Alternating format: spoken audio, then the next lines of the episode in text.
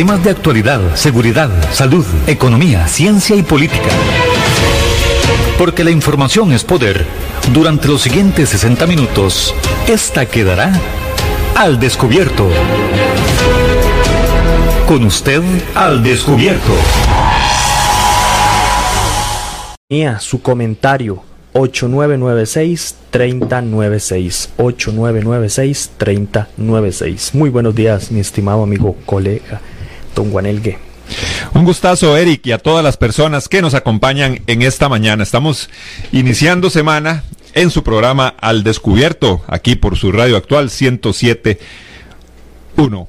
Recuerde, puede llamarnos. Hoy estamos con micrófono abierto 905-107-107. También tenemos nuestro número de WhatsApp 8996-3096 para que usted comparta. En esta mañana estamos iniciando semana de lunes.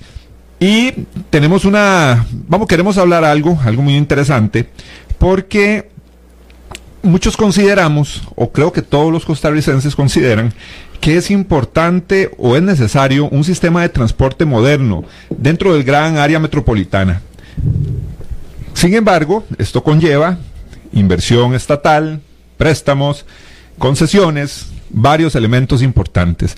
Así que queremos conversar el día de hoy sobre este proyecto que fue el proyecto insignia de el, el presidente actual, don Carlos Alvarado, al iniciar su gestión. Eso fue uno de sus proyectos. El tren moderno. Eso era uno de esas cartas que tenía don Carlos Alvarado para mostrarle a los costarricenses y ganar su apoyo. Ya este tema está en discusión en Asamblea Legislativa. ¿Qué consideras vos, Eric, sobre este tema? Es importante un transporte moderno entre el gran área metropolitana en estos momentos de pandemia, que es otro elemento interesante. Sí, sin duda, esto no lo podemos eh, dejar pasar. El, el, tema de un transporte eléctrico, de un tren urbano eléctrico, es un, un es un tema controversial, pero sin duda, ¿verdad? Puede que no, no le parezca a muchos, pero sin duda, si queremos avanzar como país, eh, tenemos que avanzar en nuestros medios de transporte y tenemos que avanzar con este tipo de proyectos. La crítica o la principal oposición ha sido que no es tiempo para, para planear ni para estar hablando de estos temas. Primero, salvemos al país de una catástrofe de salud antes de estar pensando en un tren. Entonces la discusión va por ahí. Pero hoy queremos saber qué es lo que le parece a la gente, qué opinan acerca de este famoso tren eléctrico, si será un gasto para el país o más bien será una inversión. Y también queremos saber si este, el tiempo de pandemia, es un tiempo para estar hablando de eso. Ya casi vamos a abrir eh, nuestro número de cabina 905-107-107 y estaremos pasando todas sus opiniones, sus comentarios en directo para que todo Costa Rica escuche su opinión. Recuerde, hoy estamos hablando sobre la necesidad de ese transporte moderno dentro del gran área metropolitana. 905-107-107. Me parece, es mi opinión, todos coincidimos en el tema de que es necesario realmente porque sabemos lo acongojante y el tiempo que se pierde en presas día a día, principalmente dentro del GAN. Muchas personas que vienen a San José, Heredia, a La Juela, que se transportan a trabajar. Sabemos que es importante.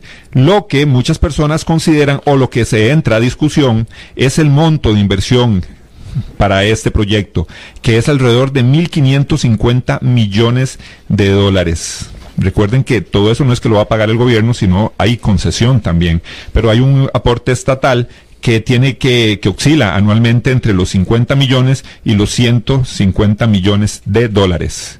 Entonces, por ahí va el asunto. También la concesión a una empresa privada sería por un plazo cercano a los 30 años. Eso es lo que se tiene que analizar mucha gente considera que sí es necesario este transporte, modernizarnos en este ambiente, pero también los diputados dentro, de la Asamblea Legislativa están analizando todos estos elementos económicos súper importantes para el desarrollo de cualquier proyecto. Recuerde 905-107-107, puede llamarnos de inmediato. Ya Otto Alberto aquí en cabina habilitó líneas y también tenemos el 8996-3096, que es la línea de WhatsApp. ¿Considera usted que es necesario lo que es el tren, el tren eléctrico. en el gran área metropolitana. Estamos hablando de eso el día de hoy en su programa Al Descubierto. Un saludo para Kimberly Obando, también para Jay, para eh, Rodolfo Camacho, que nos hace en su reporte de sintonía a través del WhatsApp de Al Descubierto.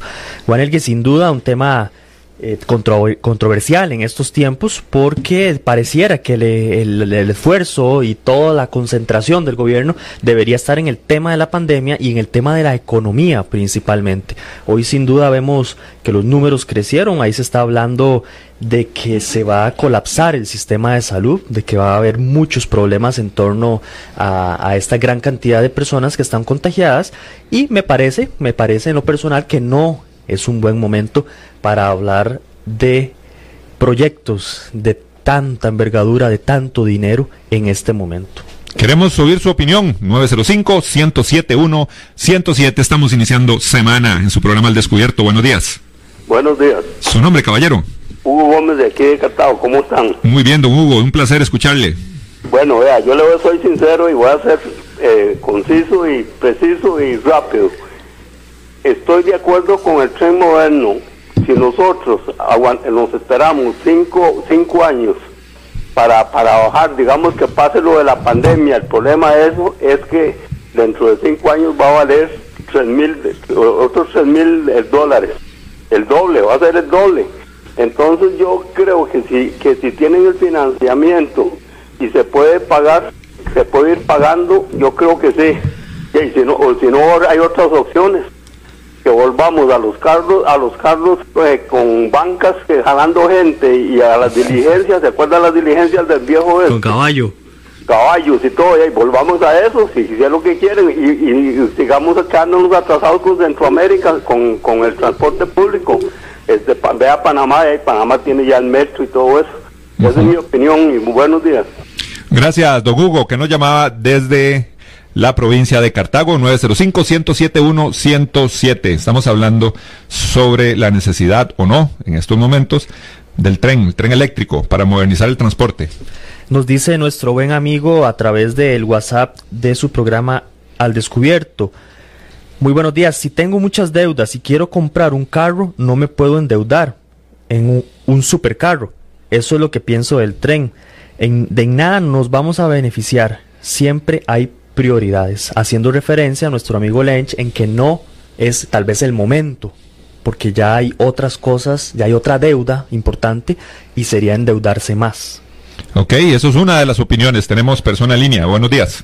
Buenos días. ¿Su nombre? José de la Don José, ¿de dónde nos llama? Desamparados. Adelante con su comentario. Vea, jóvenes, eh, ustedes son testigos de todo el retraso que tiene Costa Rica en infraestructura vial. Esto viene desde hace años.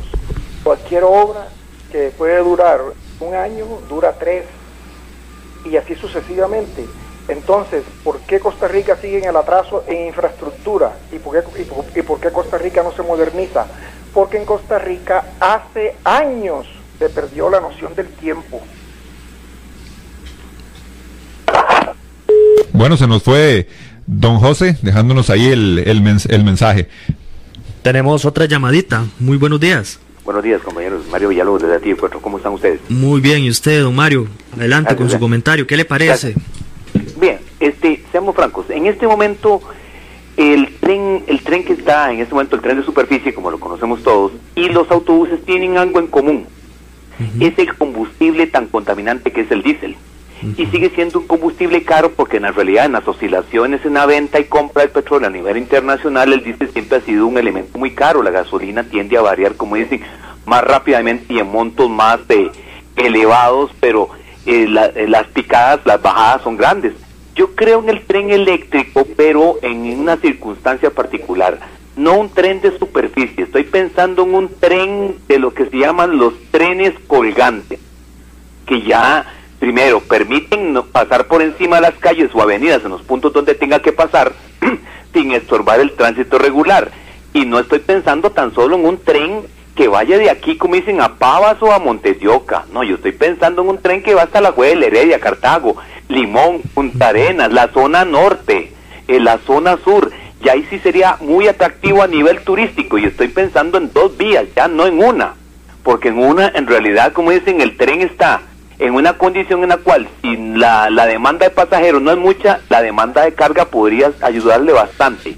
En este momento, no obstante, y por las circunstancias, es muy caro el proyecto. Todavía tal vez no sea momento. Pero sí creo que eh, en este caso nuestro tren, el tren que tenemos actualmente de superficie debe ser modificado para que pueda utilizar combustibles alternativos y también eso incluye los autobuses.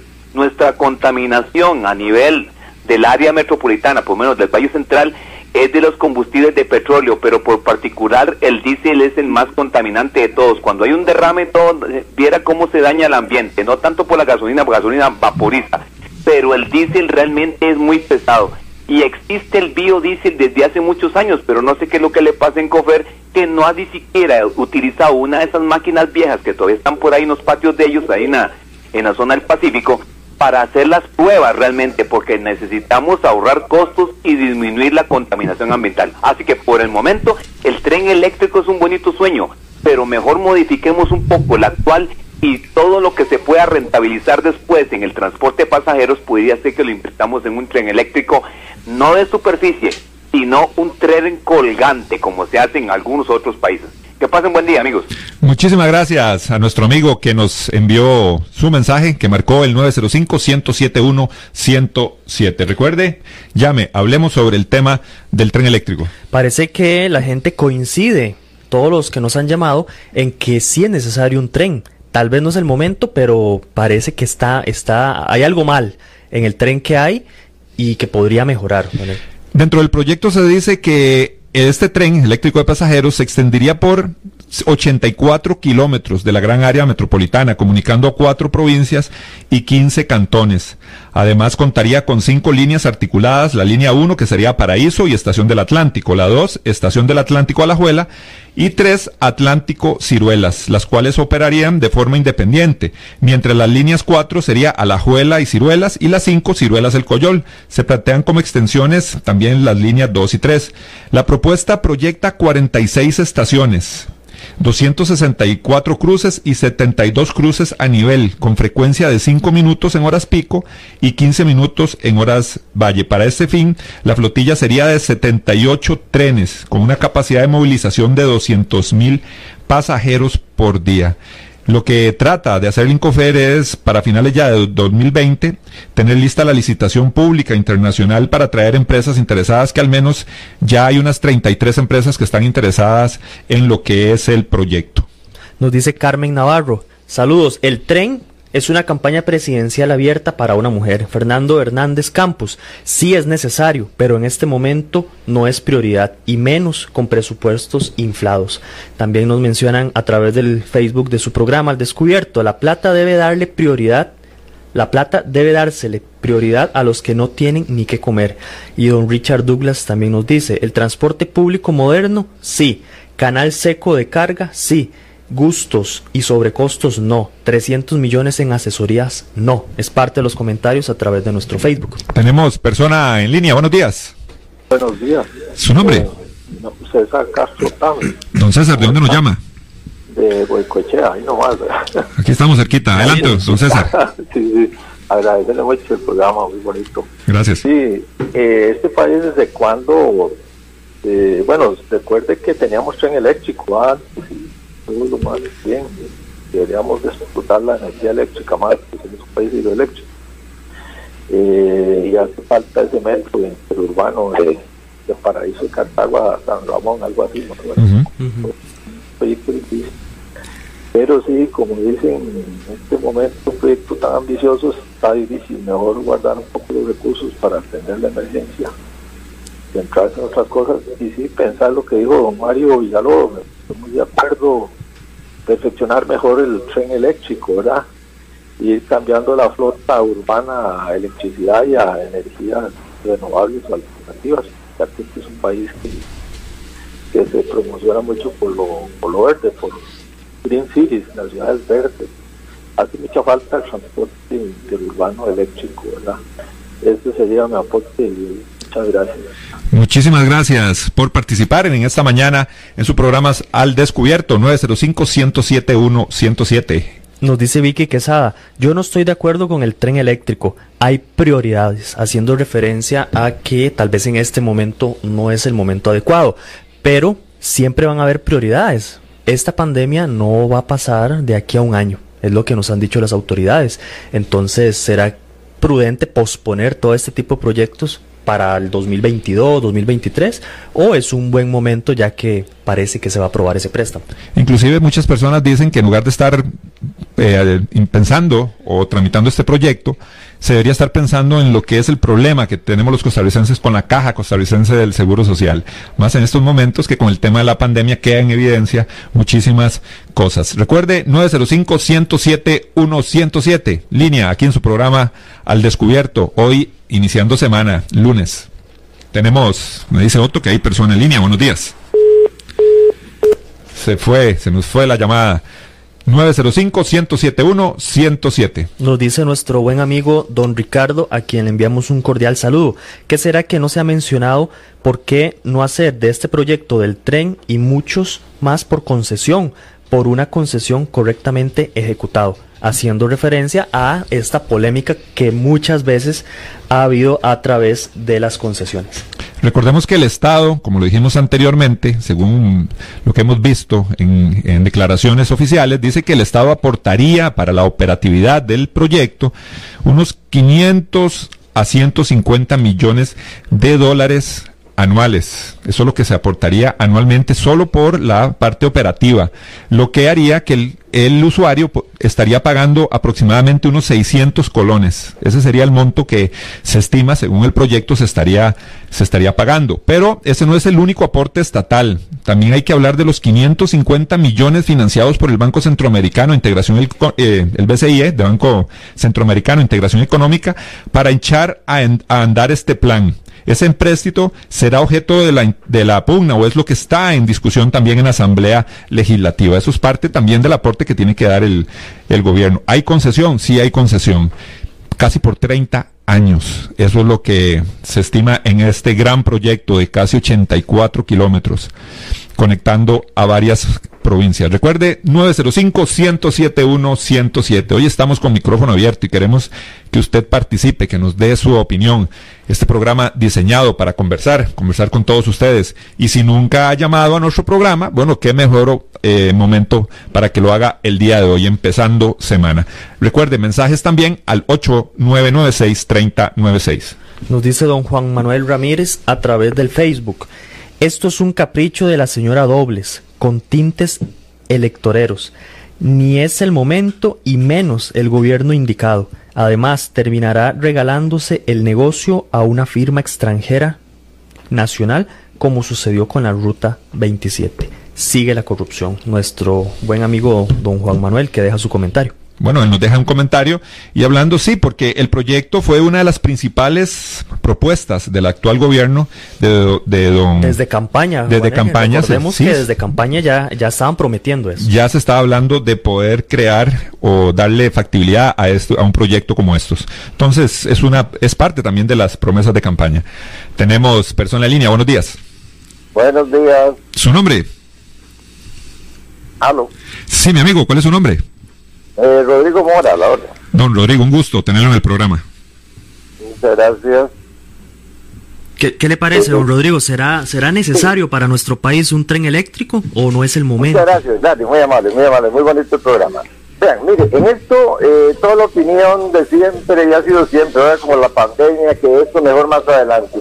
Ese mejor más adelante es lo que nos tiene anclados, eso es lo que, es que hay que hacer las cosas de una vez pero obviamente buscando, buscando la forma. Eh, eh, aquí debería haber una comisión interdisciplinaria que analizara el, asunto del proyecto del tren.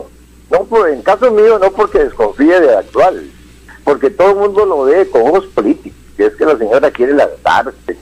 No, no, olvidándonos de todo eso, para evitar esas, eh, esas eh, conjeturas, lo interesante sería que una comisión interdisciplinaria independiente diera un criterio sobre la eh, conveniencia del tren. Aparentemente, los que no sabemos nada de esto, sabemos que es muy necesario.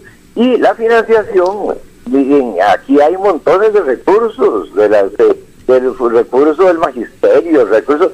¿Qué tal si todos esos recursos eh, que tenemos en Costa Rica se unen e invierten en este proyecto que es un, no es un proyecto totalmente seguro. Es, es forma de, ponerle la, el estilo nuestro, así como se han construido otras, otras obras interesantes en el país y lograr salir adelante. Pero la idea es que más adelante eso es lo que nos tiene eh, anclados y lo, es lo que no permite. que tenemos un pensamiento subdesarrollado definitivamente. Muchas gracias, muy amables. Muchísimas gracias, caballero, por haber participado con nosotros en su programa Al Descubierto. Tenemos a otra persona en línea. Buenos días. Muy buenos, días. Eh, sí, buenos días. ¿Su nombre? María Gutiérrez. Doña María Gutiérrez, un gusto tenerla en el programa. Eh, muchas gracias. Muy importante su programa y lo que ahí se dice. Quiero referirme al tema de hoy, el ferrocarril. Eh, considero que no es el momento para eh, estar pensando en los términos en que se piensa y poder financiar y, eh, tener este este tren moderno. por razones obvias, la prioridad hoy es la pandemia. Y eso, digamos, como de lógica. Lo, el otro punto que quiero señalar es que, según voces autorizadas, este tren eh, no reúne las condiciones específicas para Costa Rica. Entonces, eh, implica una deuda enorme eh, y, un tren que va a tener que ser adaptado a, Costa Rica, no que se haga algo para Costa Rica cuando se haga. Muchas gracias. Gracias, doña María, también por su importante opinión. Doña Claudia Dobles, en una publicación que realizó días atrás, dice lo siguiente, el tren eléctrico eliminaría al año 29 millones de viajes en automóviles, devolviéndole tiempo y calidad de vida a las personas y ahorrándole dinero en sus economías familiares. Tenemos otra llamadita. Muy buenos días, ¿con quién conversamos? Muy buenos días, don Juan y don Eric Martín Hidalgo. Don Martín, le escuchamos. Sí, muchas gracias. Mire, eh, las circunstancias en la instancia actual que está viviendo el país y el mundo, porque quieren hacer creer que eso solo en Costa Rica, no, eso es en el mundo, totalmente, es una pandemia. Mire, este, lo que pasa es que eh, hay una mente cortoplacista aquí en el país, siempre la ha habido. Eh, para decirle algo, usted siempre ha vivido de Limón la ciudad puerto, pero yo eso lo vengo yendo desde hace 20 años. claro. Y eso ha pasado y repasado y qué van a hacer y no van a hacer. Cuando se quieren hacer las cosas tal cual, ¿verdad?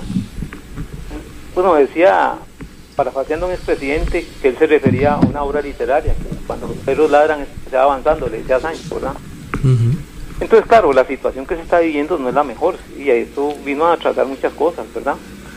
Pero sí yo pienso que eh, cuando uno ve de países que, surgieron, que se levantaron, las líneas férreas son un pilar fundamental.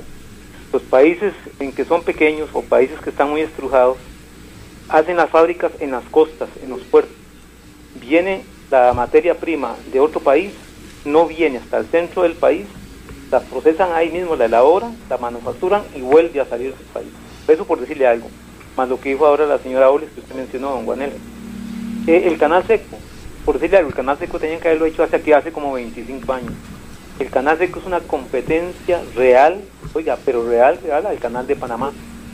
Y si se toma ese, corredor de la frontera norte que tenemos, que no hay mucha, que no hay mucha montaña, que es llano, eso facilita más aún que se pueda, que el país pueda arrancar. Y ahí sí le digo que habría mucho trabajo, mucho empleo para, para costarricenses, ¿verdad? Pero sí pienso cuando uno oye personas que, dicen que saben sobre el tren, bueno, está bien, saben. Vamos, eh, yo veo representantes de Limón que hablan que eh, atacan a, esta señora, pero ¿qué han hecho ellos? Han sido políticos toda la vida ahí en Limón y Limón no ha pasado de un ser. ¿ah? Entonces, habla, como dice el dicho, eh, es tan duro lo que hablas que no oigo lo que dices, ¿verdad? Muchas gracias. Gracias a don Martín también por su eh, respetable opinión. Dice parte también de los comentarios que nos llegan aquí a través de las distintas redes sociales. dice que el tren eléctrico de pasajeros se prevé una reducción del 3 al 6% de vehículos en la red vial, lo cual representa 29 millones de viajes al menos al año. Parte de lo que ya habíamos comentado. Dice, de acuerdo con el informe del Estado de la Nación del 2018, la no construcción del tren eléctrico interurbano implica pérdidas económicas anuales por tiempos de viaje y costos de operación, que podrían ir desde los 500 millones en el 2020 y hasta los 4.200 millones en el 2045. Son datos que tenemos referente a este tema que personas muy amablemente nos han enviado al 8996-3096. Tenemos persona en línea. Muy buenos días. Muy buenos días. muy buenos días. ¿Su nombre, mi amigo? Sergio Mena, para saludarte. Don Sergio, un gustazo tenerlo en el programa, como siempre. No, muchas gracias a usted. Al descubierto, miren, quería aportar un poquito, nada más, este, en la misma línea del oyente anterior, considero que no se trata de decirle no al tren, simplemente es un tema de valorar eh, eh, cuáles son verdaderamente los, los temas que están detrás de todo lo que se ha anunciado, porque como está leyendo tu compañero, pues son cosas que uno dice, ese es el dato, vamos, pero no, hay que fijarse quién compone la unidad ejecutora de ese proyecto. Son puras personas, politólogos, que están ahorita detrás de eso, no hay técnicos expertos en eso. Segundo, hay un tema de la consultoría que se contrató del gobierno, que como todos sabemos, está siendo objetada, o, yo no sé si ya se objetó, por la Contraloría General de la República. Tercero, eh, este, no es solamente decir el tren y el tren y el tren, sino es también la interconexión con las rutas de buses. ¿A dónde está, digamos, la prevista para poder conectar las líneas eh, intercantonales, todo el sistema de buses, todo el tema que tiene que ver con transporte como Didi, Uber, los taxis ya en línea. O sea, eh, cuando usted va a hacer un tren, usted no puede hacer un tren y después dentro de 20 años decir, ah, la puñeta, mira aquí por donde pasaba, por donde Sergio y que pasaba el tren, hay que quitarlo porque aquí no se previó eh, el, el espacio para hacer esa conexión. Entonces yo creo que lo importante es primero eso y segundo, eh, creo que es normal que el pueblo en este momento sienta que no es prudente seguir en el endeudamiento. El país tiene 500 millones de dólares o más, no es lo que va a costar, eso va a costar más. Y la otra cosa, Juanel, que ya para retirarme, es el subsidio necesario que va a tener cada tiquete, porque lo que es una falacia y es mentira es que va a costar 600 colones por persona el tren urbano. Va a costar mucho más se habla del doble que tendría que subsidiar el gobierno de la República a la empresa concesionada y, ya para finalizar, en vez de darle viaje al canal seco inter, eh, eh, digamos interoceánico, como dice el, oyente anterior, era que eso, eh, la infraestructura para eso, nos da miedo, ¿verdad? El Consejo Nacional de Concesiones para mí urge ser reformado y con gente capaz y técnica. Muy buenos días, que Dios los bendiga. Igualmente, don Sergio, don Sergio Mena, que estimablemente participó el día de hoy, un fuerte abrazo. Según un estudio que realizó el Inconfer, dice lo siguiente, salario de los consultores que están a cargo de este proyecto del tren eléctrico, 4.700 dólares para un señor llamado don Juan Sauma, para Carlos Arguedas Vargas 3.500 dólares por mes y para el señor Marcos Camacho López 6.000 dólares por mes. Este, este pago de salario, según indica el estudio, lo realiza directamente el banco BCI en relación a esta consultoría. Esos son parte de los datos que tenemos hoy conversando sobre el tren eléctrico. Recuerden 905 1071 107.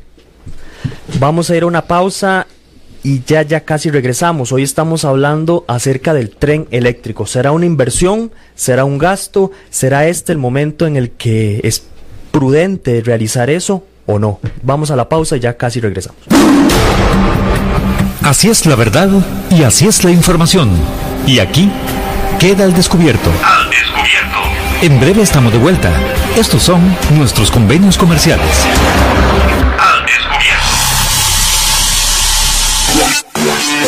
Centros de formación en criminología y seguridad. Somos líderes en capacitación en las áreas de criminología y seguridad, asesoría, consultoría, peritajes, armería e investigaciones privadas. Centros de Formación en Criminología y Seguridad. Para mayor información, comuníquese al 2221-7725, 2221-7725 o al WhatsApp 8556-1719, 8556-1719. Búsquenos en Facebook como Centro de Formación en Criminología y Seguridad. Polígono 38 Especial, el más grande del país, cuenta con 5.000 metros cuadrados dedicados a la práctica y capacitación en materia de tiro deportivo y defensivo. Estamos autorizados por el Ministerio de Seguridad Pública y el Departamento de Control de Armas y Explosivos para realizar las evaluaciones teórico-prácticas para obtener permisos de portación de armas en un ambiente seguro y profesional. Portación de armas, cursos, capacitaciones, alquiler de salas o pistas para disparo bajo techo y al aire libre. Polígono 38 Especial, el más grande del país. Para mayor información comuníquese al 2245-7186, 2245-7186 o al WhatsApp 8449-5811, 8449-5811. Búsquenos en Facebook e Instagram como Polígono 38 Especial. Hay más temas que tocar en el espacio de hoy para poder dejar la información al descubierto.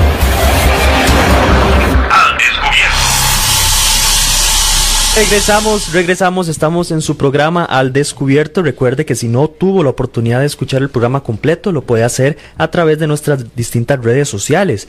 El programa, cada uno de los programas queda alojado a través de la página de YouTube, nuestro canal Al Descubierto 107.1, o bien a través de las distintas plataformas de podcast, ya sea Spotify Podcast o bien Google Podcast. Ahí puede escuchar todos los programas que hemos realizado de manera completa y nítida. Así es, puede enviar su mensaje al 8996-3096 o también puede marcar el 905-107-107 para hablar sobre el tema del tren eléctrico, este proyecto, proyecto estrella de don Carlos Alvarado cuando se postuló a la presidencia de nuestro país. Tenemos persona en línea. Muy buenos días, ¿con quién conversamos? Buenos días desde el Cantón Contaminado de la abuelita Gerardo Oviedo. Cuídese mucho, don Gerardo, le escuchamos. Sí, hay que cuidarse mucho. Hay que cuidarse mucho, Otto. No malgaste energías. Saprisa es campeón, Otto. Ya, ahora la situación que se está dando con esto. Bueno, un saludo a todos los oyentes de Al Descubierto. Claro, sí, señor. Y a Guanarji y a Eric. Eh, eso sí celebran hoy. Eso sí. Ah, sí, ya, desde ya. Este, vea, esto del tren eléctrico tiene sus bemoles, pero hay una cosa muy importante. Aquí se ha dicho todo, todo, todo lo que está sobre la mesa. Lo que necesitamos saber es lo que está debajo de la mesa. O sea, aquí se ha puesto sobre la mesa un montón de cosas, el financiamiento, el BCE, que con esto, que con el otro, que es empresas españolas, que consultorías, y, pero necesitamos saber qué está debajo de la mesa, qué es lo que se ha negociado, cómo está el reparto de comisiones, cómo está la situación, eh, eh, está ahí don André Garnier en esa, en esa gestión. Acordarse que don André Garnier, con todo el respeto que se merece su investidura de ministro sin cartera, ministro sin cartera pero con millones, es un ministro sin cartera pero con millones en, en la cuenta, en cuentas bancarias. André Garnier estaba en el comité de la trocha, estuvo en la trocha cerca de Lieberman y de un poco de angelitos. Así que necesitaríamos saber en qué gestión está don André ahí y quiénes son los que ganan comisiones y todo eso, porque está debajo de la mesa. El tren eléctrico es muy necesario, un tren rápido, pero mejor lo hacemos bajo efectos de la transparencia y no de lo que está ocurriendo en este gobierno, todo es escondido, que todo es debajo de la mesa, que don Carlos Alvarado maneja unos temas y otros no, y que don Carlos Alvarado sabe de unas cosas y de otras no, que don Carlos Alvarado no manda en la casa ni manda en casa presidencial, pues ese no, es un problema. Pero sí tenemos que ver que se haga con transparencia y que no confiamos en, en esta negociación que se está haciendo actualmente y la rapidez con que se quiere hacer. Está muy raro todo. Ahí, ahí los, los dejo y, y lastimosamente Otto mañana viene de malas. Gracias. Gracias, don Gerardo, que nos envió. Oiga, ya le respondió Otto ahí, ferviente seguidor de Liga Deportiva Alajuelense, que hoy va a estar pulseándola, como decimos los ticos, pulseándola para revertir ese marcador. Ojalá que sea un buen partido, pero volvamos a lo nuestro, volvamos a lo del tema de hoy, el tren eléctrico. Nos dice nuestro amigo Jorge directamente desde Guanacaste. Es necesario el tren eléctrico, el canal seco y bajar más los impuestos para los vehículos eléctricos, pero también a la vez debemos reforzar el ICE para construir una infraestructura para la producción de las energías limpias. Ya que hablan de gobiernos adecuados, recordemos a José María Figueres, quien asesinó el ferrocarril y el tren eléctrico que existía para que la empresa familiar de camiones tomara las cargas que viajaban en los trenes. Bueno, información Datos que envía a las personas al 8996-3096 es la línea de WhatsApp donde usted puede enviar sus mensajes. Recuerde, 905-107-107, su programa al descubierto hoy en mañana de lunes, iniciando semana. Y es que parte de las polémicas, mi estimado amigo Guanelgue, es cuánto costaría ese famoso tiquete para hacer uso del tren eléctrico. Vamos con llamadita, muy buenos días. Adelante, nuestro amigo Forrester. Gracias. Mira, primero que todo, voy a decir que eh, es tanto como las pifias de la de APM Terminal, la gente debería saber que ahí se perdieron 90 millones de dólares, como Sodesco, como las dos grúas chinas, como el préstamo internacional. Esto se ha convertido últimamente en que el gobierno hace tiro como el gato le hace tiro a la carne en el moledero para para hacer manchadas. Mire, otra cosa que, yo oigo de ahí es que dice Panamá, Perú, Bogotá. En Bogotá tienen 12 años de hacer el tren ese que quieren hacer aquí y solo han sido chorizos, chorizos, chorizos en Perú, de Brecht y si no check. Y por eso es que pienso yo que fueron corriendo aquí a gastar dos millones de dólares en un avión a China, porque eso es parte de todo eso. Pero además de eso, yo quiero felicitar a Clinton Wilson. Para mí es una gran persona. Eh, eh, eh, yo lo conocí en 28 millas y con el papá que se llama Pearl, más, conocía a, papá. Y quiero decirte que ese señor siempre estaba en el tren en aquel tiempo antes de cerrarlo la, la, la primera vez. Y es un buen tipo que conoce y me extraña mucho que los diputados de Liberación Nacional no lo hayan dejado que hable, sabiendo que además el señor fue diputado.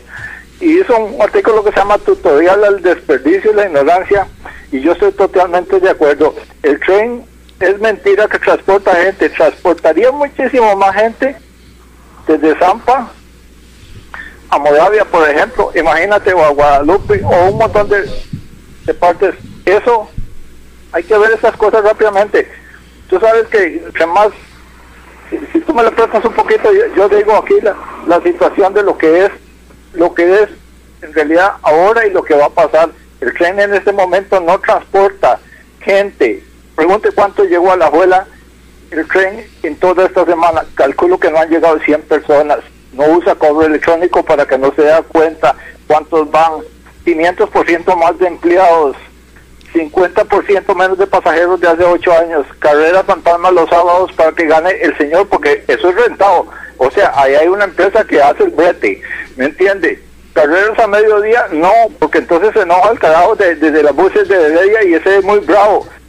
Fábrica de empresas de seguridad, solo Heredia y Alajuela tienen 20 extranjeros, porque ahora no se puede decir país trabajando en una empresa de seguridad cuentas en, en, agujas electrónicas se las viven robando porque usted sabe que hay una cosa que usted no contempla, que es que aquí existen unos señores que se llaman piedreros y donde dejan un cable lo pelan. Bueno, entonces eso está pasando, costaron 40 millones de dólares, entonces ya ahora las apagan, mejor para que, para que quede como antes, sin embargo gastan como 20 o 30 millones de colones en mantenimiento porque el mantenimiento sigue. Otra situación que hay es que nunca se hizo la sectorización ni el carril exclusivo, porque el carril exclusivo deja el tren, como dicen vulgarmente, vulgarmente ciego. Otra cosa, en Guanacaste, pagaría Guanacaste por ese tren, pagaría Punta Arenas, pagaría Limón, pagaría San Carlos que no tiene, ¿verdad? en este entierro. Pero aún hay más, como te dije el otro día, como dijo Lord Velasco, este sí quiero que lo oiga Clinton Chuwishan para que hable mañana sobre esto, que este detalle es importantísimo. Nadie lo ha dicho. Que la señora Briseño del tren debería dar cuentas. El tren no entra, no tiene ramal al muelle nuevo. Oiga, y entonces se pierde toda esa carga de, de banano, tiene que salir por Morín. Entonces, la mayoría de las bananeras usan trailers, Dolly y toda esa gente. Entonces, ¿a dónde van? A de los holandeses. Usted, Briseño, y usted, doña Claudia, que es la autora intelectual de toda esta vaina, diga, ¿por qué no se contempló que el tren entrara ahí, que era lo más importante? Esa es la carga. Entonces, ¿con qué hablada va a decir usted que es para que salga la bananera y que salga el tren por ahí? Gracias. Muchísimas gracias a nuestro amigo Forrester, que siempre nos deja su comentario también muy válido y valioso. Nuestro amigo Eduardo Trejos a través del Facebook. Aprobar este proyecto será otro negociazo como la Ruta 27 y APM Terminals. Sin embargo, con la Asamblea Legislativa más floja y permisiva de nuestra historia, todo puede suceder, nos dice don Eduardo. Vamos con llamada. Buenos días. Buenos días, María Solano. Le escuchamos, doña María. Muchas gracias. Estoy, yo estoy de acuerdo total, a 100, con, con que eh, construyan un tren y y todo lo que quieran. No estaré de acuerdo nunca con subvencionar pasajes. Porque fíjese usted, es muy bonito el bus lleno de gente que no paga, que no paga el pasaje. Gente que puede sacar por mes, póngale usted eh, un millón de colores, pero tienen derecho a andar en los buses ah, eh, este, de gratis. Y está sobre la espalda de ustedes, muchachos, son jóvenes, esos pasajes están recargados precisamente a los que pagan el pasaje. Por lo tanto, tiene el tren, pero que la empresa se atreva a venir a ver, eh, porque es, que son negocios de, de, de, empresitas de allá que, vienen a hacer, es que es fácil, es subvencionado van, a montar hasta los perros, pero subvencionado siguen pagando los costarricenses para que otros anden en tren. Este es el futuro de ustedes, entiéndanlo bien. No se va a subvencionar nada. Lo único que se puede subvencionar es la canasta básica. Ahí sí. Muchas gracias. Gracias, doña, a doña María, con su opinión. Nos dice nuestro amigo Alberto Valverde. No los escucho haciendo crítica objetiva, muchachos. ¿Qué pasó? No los dejan. No, no, sí nos dejan. Lo que pasa es que estamos poniendo el, en el tapete. Es una opción eh, varias opciones tenemos, opiniones tenemos sobre la necesidad del tren, es necesario. Lo que pasa es que cuando escuchamos y, muchas personas dicen, bueno, ¿qué habrá debajo de la mesa? Lamentablemente ya, y empieza uno ahí a pensar y, y es un proyecto interesante, es un proyecto necesario. ¿Quién no quisiera ir si tuviera que ir de ciruelas hasta Paraíso? Sin sacar su vehículo o ir en un medio de transporte moderno. Pero hay muchas cosas, hay concesiones, hay préstamos, hay un montón de cosas que sí, como lo han dicho los amigos oyentes, hay que analizar y evaluar y que haga y que exista transparencia. Y si será o no será este el momento adecuado para hablar de eso. Claro, eso es lo que estamos hablando el día de hoy, pero tenemos muchas opiniones válidas. Tenemos persona en línea, me dice nuestro amigo Otto. Buenos días. Buenos días, Claudio Álvarez. Don Claudio, le escuchamos. Eh, sí me parece lo del tren, este, es un una manera de modernizar el país. Eh, lo que sí tengo este eh, como, como punto de vista es que el socio debería de ser las municipalidades por donde pase el tren y que sean ellas las que inviertan este con el gobierno. Lo de subvencionar este también me suena un poco eh, mal. Creo que doña María tiene razón. cada quien debería de asumir sus costos en cuanto a en, en cuanto al, al, canal seco para mí ese era el proyecto no no no no tanto este tren. Y, y, y sí me preocupa la cantidad de personas que puedan viajar porque al final de cuentas puede ser este un mal negocio. Gracias. Gracias don Claudio también por su opinión. Eh, tenemos personas que han enviado mensajes al 8996 3096 la señora Estrella Jiménez nos dice, lamentablemente Costa Rica en Costa Rica hay tantos intereses políticos corruptos, todo proyecto es inflado. Veamos, por ejemplo, las carreteras que pueden costar un cuarto de lo que se proyecta. Lógico, en los bolsillos de alguien queda parte de ese dinero. Un proyecto que está siendo manejado por políticos y no por expertos, según lo que dicen. Ese es el comentario también de doña Estrella. Don Alexander Rivera, amigos, ese tren no hay que ser muy inteligente para ver que es un nuevo chorizo, al igual que la trocha. Parte de los comentarios, Juanel.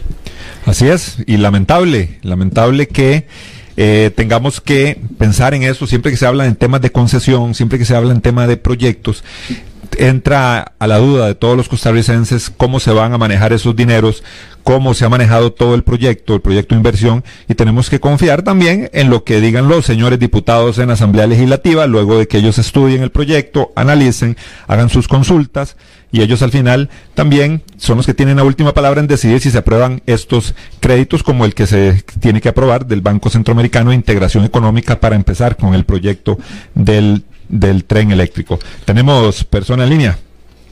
Buenos días. 30 segundos, don Juanel, que me quedó algo. No lo, no lo iba a sacar a la luz, pero hey, últimamente tiremos el naipe. Tírelo al descubierto. Recuerde que estamos al descubierto. Sí, a, por cierto, un saludo a Adolfo Campos, que hace muy bien el personaje de Forester. Vea, el asunto es este. Indudablemente, tenemos se interesaran los políticos o los periodistas de Costa Rica en investigar, indagar a qué empresas asesoró cuando estuvo en Ciudad Panamá trabajando doña Claudia Dobles Tamargo. ¿Habrá similitud con alguna empresa relacionada al tren eléctrico? Dejo la pregunta. Gracias. Muchas gracias a don Gerardo que nos deja ese, esa inquietud. Vamos, tenemos persona, vamos con persona que va a dar su comentario. Muy buenos días. Buenos días. No hay llamadita, así que la línea está abierta, 905-107-107, pero sí hay mensajes al WhatsApp. Nuestro amigo Ricardo, ¿quién garantiza que la gente no va a dejar de utilizar los carros? Eso parece un supuesto que creo que no se sostiene por sí mismo. También nos dice doña María de Los Ángeles Jiménez a través de el Facebook de su programa El Descubierto. No queremos más deudas. En la vida hay prioridades y para los costarricenses no es prioridad este tren. ¿Por qué tanto empeño en realizarlo a toda costa? Son intereses personales los que median en este proyecto. ¿Por qué va a ser diferente ahora? Ellos no piensan nada más que en pagar favores de campaña política, pues empeñaron este país con tal de llegar al poder. Tenemos llamadita, Juanel. Buenos días. ¿Con quién? Ve, se, se nos fue. Ahí hay otra persona. Buenos días. Caballero. Su nombre, mi amigo. Santos. Le escuchamos.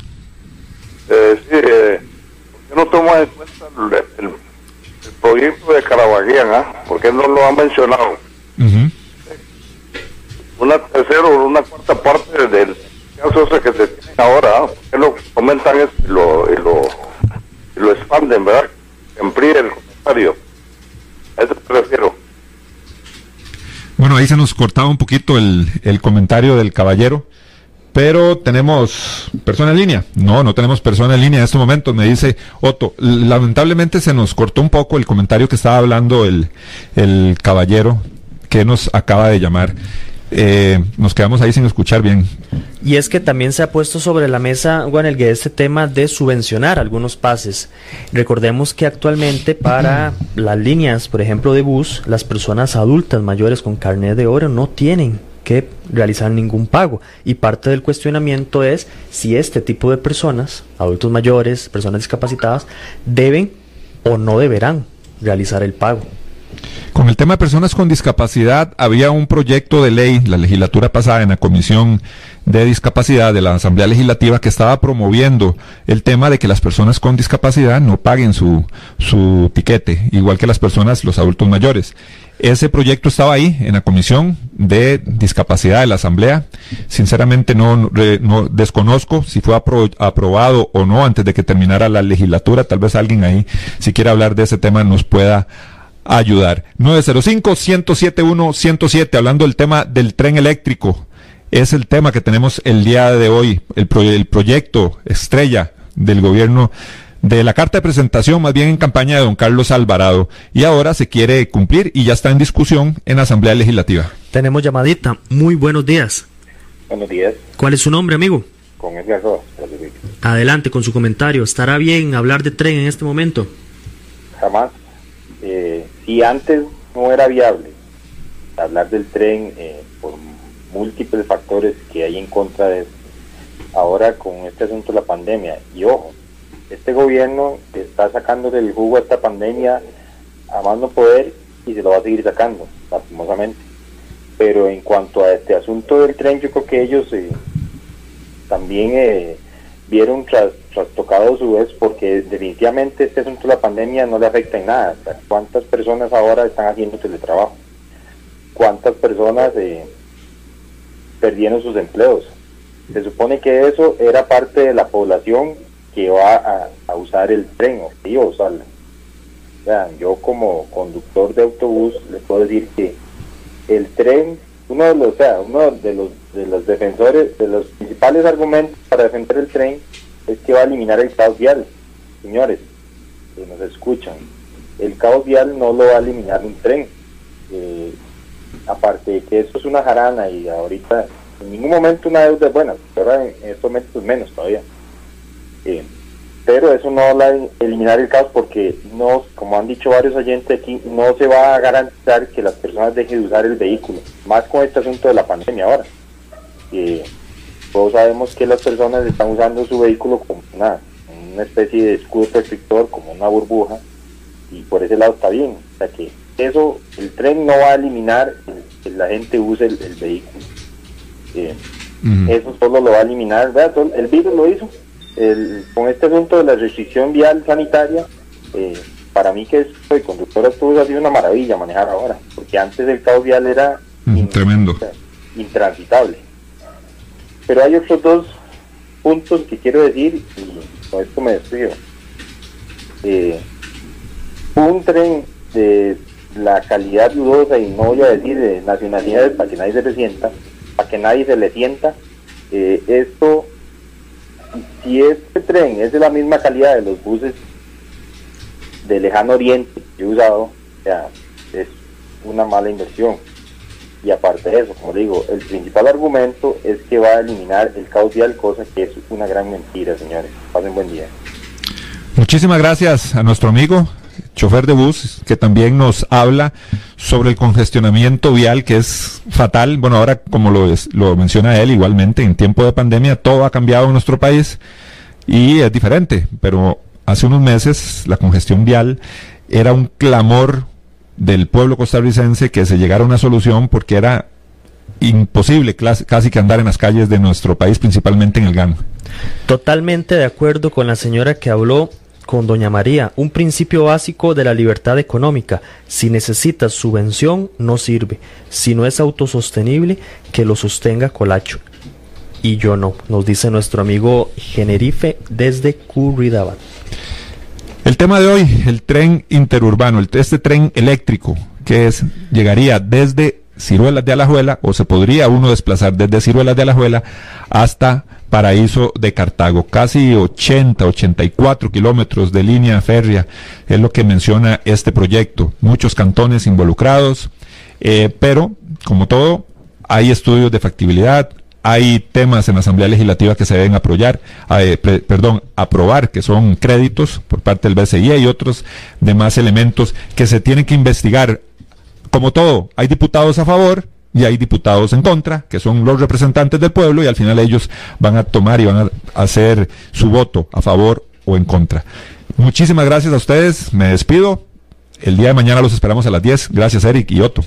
Un tema que divide, divide opiniones. Para muchos es importante el tren eléctrico si queremos avanzar como país. Para otros no es tan importante porque hay prioridades. Y sin duda, pareciera ser el sentir de la mayoría, estamos en tiempos de pandemia y no es un tiempo para hablar de esto. Es la opinión de muchos de los que nos sintonizaron. Muchísimas gracias a todos por acompañarnos día a día en su programa Al Descubierto. Recuerde que su cita es de lunes a viernes de 10 a 11 a través de su radio actual 107.1. Nos despedimos, que la pasen muy bien. Temas de actualidad, seguridad, salud, economía, ciencia y política. Porque la información es poder, esta ha quedado al descubierto. Al descubierto.